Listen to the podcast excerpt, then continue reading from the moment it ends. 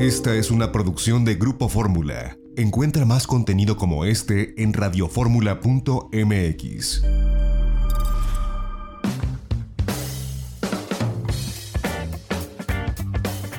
Ya estamos de regreso en itinerario turístico. Seguimos con este tema de Interjet. Sin lugar a dudas, eh, pues ha llamado mucho la atención a nivel nacional. Eh, atinados estos comentarios que nos hacen eh, tanto mi colega Edgar Morales, el castor de México Travel Channel, como Marco Daniel Guzmán de Reporte Lobby con relación a este tema. Y el día de ayer entrevistamos a Pablo Casas Lías, un experto en el sector aeronáutico, desde el punto de vista jurídico también. Y bueno, pues también nos dio una eh, visión distinta de lo que puede ocurrir, de lo que está ocurriendo y de esta situación por la que atraviesa, que no es nuevo, la aerolínea Interjet. Vamos a escucharlo. Yo le agradezco que nos tome la comunicación en esta tarde al licenciado Pablo Casas Lías. Él es director del Instituto Nacional de Investigaciones Jurídico-Aeronáuticas. Licenciado Casas Lías, buenas tardes, gracias. Gracias a ustedes, a tus órdenes. Pues eh, esta noticia que ha cundido en la industria aeronáutica nacional y bueno, a todas las que van alrededor, incluyendo por supuesto al turismo y a todo lo que tiene que ver con la aviación. El hecho de que Interjet salga de la IATA, bueno, pues tiene varias implicaciones que de pronto no alcanzamos a entender y por eso le hemos llamado para que pues, nos dé un poco de, luz en, esta, en este nubarrón de crisis que tiene al sector eh, pues, la pandemia del COVID-19. Cuéntenos qué implicaciones y qué alcances hay en cuanto a que Interjet ya no forme parte de la IATA? Pues el principal es que no puede comercializar los asientos de sus aviones de manera internacional. Eh, la IATA, que es la Asociación Internacional de Aviación, eh, eh, es una especie de cámara de compensación que les permite a las aerolíneas vender en cualquier parte del mundo sus boletos de, de, avión, sus asientos de avión. Y a partir de ello, pues por decir una fecha, mensualmente se les hace sus reintegros, se les hace sus enteros y esa es eh, la manera en la que prácticamente eh, pueden comercializar internacionalmente los boletos. En este orden de ideas, Interjet estaría impedido, por ejemplo, a continuar con estos acuerdos que tiene con Emirates, que recientemente firmó, o con Iberia, donde tenía una especie de código compartido, donde la gente que compraba desde Europa o desde cualquier otro lugar del mundo un boleto con Emirates o con Iberia podía conectar ya de forma nacional desde Ciudad de México hacia cualquier destino en el país? Sí, efectivamente, ya estaría impedida para eso, porque inclusive ya la Profeco si no me equivoco, hoy temprano ya sacó un comunicado en el, la, en el que informa que la empresa no puede ser ya responsable de sus obligaciones eh, contraídas a partir de la venta de boletos de avión. Entonces, toda la parte de la desafiliación de IATA prácticamente no le, no le, no le puede, permite comercializar los boletos internacionalmente y la limita a venderlos solos en sus puntos de venta fijos y propios de la aerolínea, digamos, en los eh, mostradores de un aeropuerto, ¿no? En este caso ahí se... Ahora, en, en este sentido, ¿qué tan riesgoso es para la gente eh, pues seguir comprando boletos nacionales, evidentemente, porque no, no, no se ve que eh, regrese de forma internacional? Incluso en un comunicado que emitieron hace un par de días Interjet, que por cierto el comunicado no lo, no lo firma nadie, sino solamente trae el logotipo de Interjet, dicen que así operaron durante los primeros años. Claro, no explican que los primeros años pues volaban solamente de Toluca a Tijuana y a Cancún. Claro. Sí, e, efectivamente, hay que entender que la desafilación de la dieta no implica suspensión de operaciones. Interjet sigue teniendo sus rutas, sigue teniendo sus eh, slots, y eh, obviamente eh, los puede volar cuando ya gusta. Claro, también volar con tres aviones, ¿verdad? Y los asientos que implican tres aviones que ya son los únicos que le quedan. Pero finalmente, efectivamente, no ha suspendido operaciones, como bien lo dices y como según el comunicado que ellos emitieron, lo afirman, efectivamente. Lo que sí le impide es ya inclusive operar con códigos compartidos o con agencias de viajes o con cualquier eh, promotor turístico que se dedica a la venta de boletaje. Desde su experiencia, una aerolínea con el tamaño de Interjet, que de pronto sale de Yata por estas circunstancias, ¿qué tan probable es que pueda retomar el vuelo y no irse francamente de picada? Bueno, mira, Interjet ya traía infinidad de problemas económicos. Eh, el problema de la pandemia es una coincidencia de su crisis financiera, pero no es la consecuencia. Interjet venía ya arrastrando problemas muy fuertes de flujo financiero y de indebidas administraciones. Entonces, prácticamente la desafilación de la YETA considero yo que va a ser el tiro de gracia para que en función de lo que aconteció también con la pandemia, pues Interjet no vuelva a volar. Yo veo un escenario muy parecido, eh, usted que, es especialista en el sector me, me corregirá, a lo que ocurrió con Mexicana en aquel 2010 en este sentido, que siguen vendiendo boletos y en aquel entonces Mexicana siguió vendiendo boletos casi hasta el último día que operó y dejó a mucha gente evidentemente pues varada con vuelos comprados, con eh, puntos acumulados. No, me, parece ver el mismo escenario. ¿Cómo lo considera usted? Porque yo también veo el mismo escenario y con tristeza veo que la autoridad aeronáutica, aunque se trate de otro tipo de gobierno, sigue siendo la misma en función de que es omisa. Con Mexicana nunca se intervino y, como bien lo dices, se vendieron boletaje, los empleados quedaron a la deriva, a la deriva, sus familias, los proveedores. ¿Qué está pasando con Interjet? Que Interjet al día de hoy, la AFAC, la Agencia Federal de Aviación Civil, no ha intervenido en absoluto y es su obligación verificar, inspeccionar y auditar a las aerolíneas para que precisamente no pase lo que pasó con Mexicana y no se repita con Interjet. Y efectivamente se repite el patrón, pero también se repite la omisión de la autoridad aeronáutica en cero mil. ¿Qué tanto impacta a las demás aerolíneas? Porque cuando una aerolínea cierra, si fuera el caso de Interjet, que llegara a ponerse en concurso mercantil, dejara de operar o se fuera a la quiebra, ¿qué tanto impacta al resto de las aerolíneas nacionales, sobre todo sumándole el tema de la pandemia de COVID-19?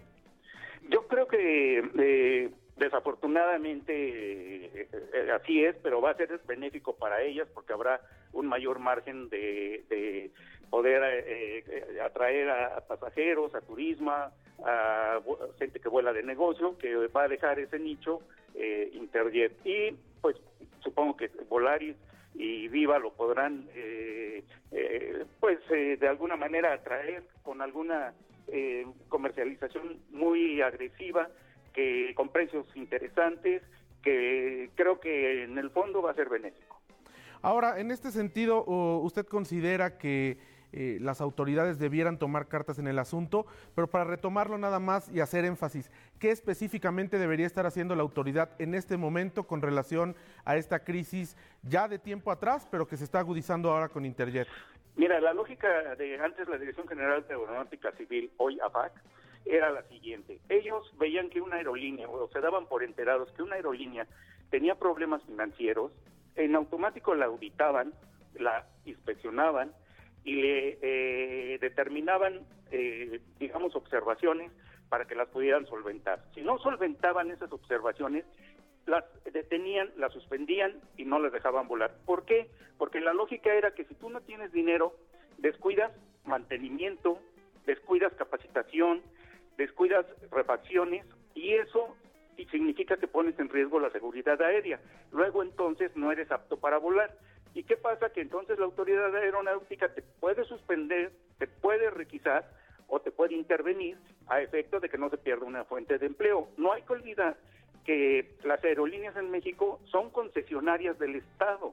Es decir, esa concesión pertenece al Estado y como yo te permito que tú la trabajes, tengo obligación de estar cuidando a mi concesión para que en cuanto yo vea que la tienes descuidada o que la vas a quebrar a la empresa a la que otorgué la concesión, la pueda yo recuperar y esas fuentes de empleo subsistan, subsista el, servicio de transporte aéreo, en este caso regular internacional, y eso es, en este sentido, lo que ya debería de haber hecho desde hace tiempo la FAC algo así como una requisa, ¿no? Para que pudiera seguir subsistiendo. la ley establece que es requisa. Sí, porque a veces se interpreta como que van a rescatar a la aerolínea, pero no. Realmente ahí es que la van a tomar de los actuales propietarios y sería ya en manos del Estado hacerla funcionar, como sucedió en algún momento con Aeroméxico, ¿no? Mexicana. sí, ya, ya pones una administración eficiente, efectiva, que administre debidamente los recursos y la operación, y entonces por sí misma la aerolínea pueda recuperarse, pueda reactivar su operación y salga de la crisis en la que se encuentra. No es un rescate como tal, sino es una requisa para que efectivamente, como lo dices, pueda administrativamente recuperarse por sí misma. Finalmente, licenciado Pablo Casas Lías, eh, aprovechando que lo tenemos aquí en la línea, ¿cómo ve el panorama internacional? Peter Cerdá, el, el director de la IATA, director regional de la IATA para las Américas, ha hablado de una crisis profunda de ayudas económicas en diferentes países, exceptuando México para el sector aeronáutico. Pero ¿cómo vislumbra usted este sector a corto plazo a nivel internacional? Mira, hay unas proyecciones de la UASI que más o menos eh, en un aproximado de 30 a 40% de las líneas aéreas que existen a nivel mundial no van a regresar después de la pandemia, que se van directamente a la quiebra. Entonces, eh, vamos a trasladar eh, esta situación a lo que es en nuestro país. En nuestro país prácticamente la aviación nacional se compone, ya olvidémonos de Interjet, se compone de tres aerolíneas, Aeroméxico, Viva y Volaris por si tú lo quieres un poco por la joven que son relativamente las empresas Viva y Volaris, son eh, financieramente sanas y creo que no va a ser tan complicado para ellas eh, recuperarse. Aeroméxico pertenece el 49% de sus acciones a Delta, que sí está siendo beneficiada por el programa CARES de Estados Unidos y que probablemente a través de esos recursos también puedan apoyarla pero en sí eh, esas tres aerolíneas eh, creo que van a seguir eh, sin ningún problema, tal vez obviamente con ajustes, pero van a continuar. Aeromar, como la y Calafia Airlines, Star, que son las pequeñas. Fíjate que Aeromar tiene también muchos problemas económicos, más o menos ya también tendría que estar siendo revisada por la autoridad. No han encontrado el, el empresario que eh, en realidad quiere inyectarle recursos y yo creo que va a ser una de las que va a salir quebrada después de esto. Pues licenciado Pablo Casas Lías, director del Instituto Nacional de Investigaciones Jurídico Aeronáuticas, yo le agradezco que nos haya tomado la comunicación para explicarnos un poco esta situación. Y bueno, aquí el exhorto, sin ánimo de ser alarmistas, sería pensar dos veces antes de comprar un boleto de avión, especialmente con Interjet, pero en general en la industria, esperar a que esto se supere porque no sabemos cómo pueda profundizarse la crisis en tal o cual aerolínea, ¿no es así? Sí, porque así como Interjet, recuerda que te comento que hay una uh, proyección de entre 30 y 40% a nivel mundial de aerolíneas que van a quebrar. Entonces, uno no va a saber, ahorita estamos hablando de nuestra aviación, ¿no? Pero tú no vas a saber si de alguna otra aerolínea. Pero bueno, en el caso concreto de Interjet, yo creo que no es pensarlo dos veces. Realmente es no comprar, insisto, al principio de la plática te comentaba que la COFECO ya la boletinó como empresa riesgosa para cumplir con sus compromisos. Entonces, pues prácticamente eh, ya es eh, echar dinero bueno al, malo. Si te animas a comprar un boleto de avión con Interjet. Y la otra es que tampoco ya tiene una gran oferta de asientos ni de equipos.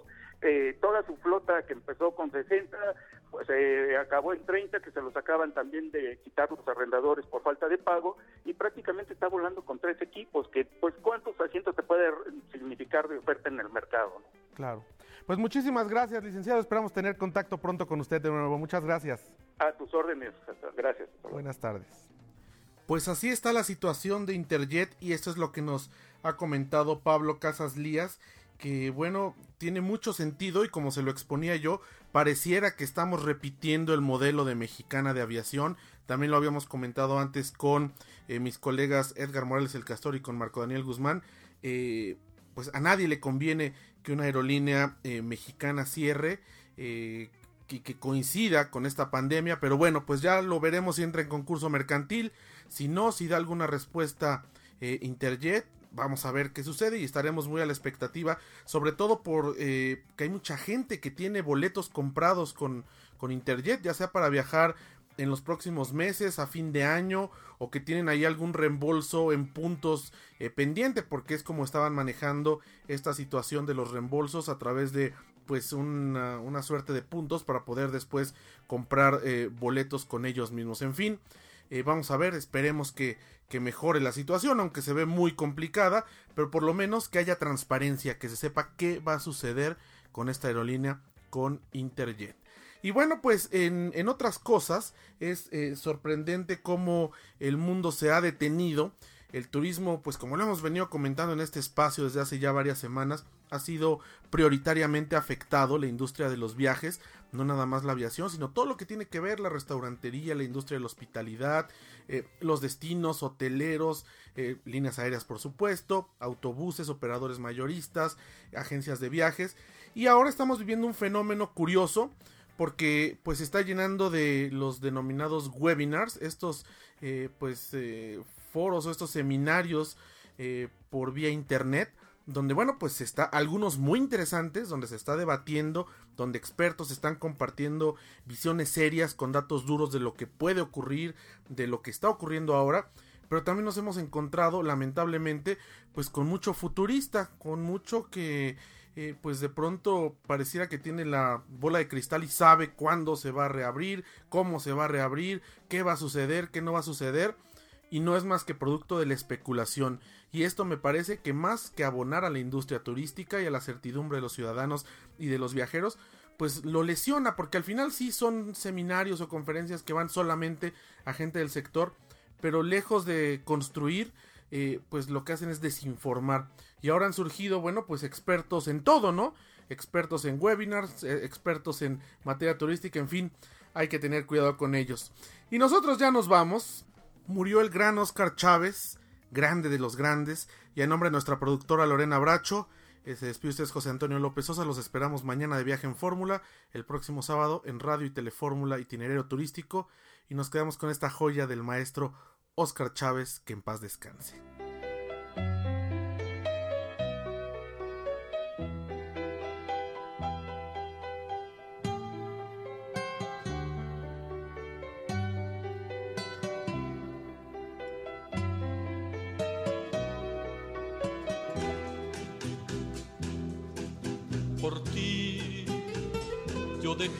De pensar en el mar.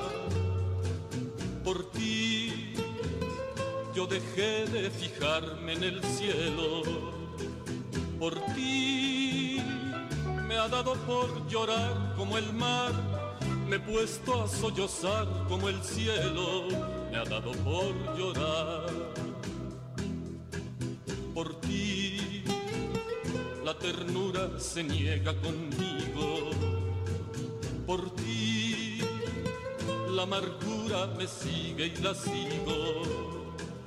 Por ti me estoy volviendo loco de celos. Se vuelven contra mí mis anhelos. Se vuelven contra mí. Por ti la vida se me ha vuelto un infierno. Por ti Estoy muerto de amor tan enfermo. Por ti se han vuelto llaga el sol y el dolor. Se han vuelto mal la flor y el amor. Se ha vuelto mal la flor. Por ti el mar es la locura del cielo. Por ti el llanto es una llaga de celos por ti. El sol sin la flor, el infierno es amor tan eterno, el infierno es amor. Por ti, por ti, por ti.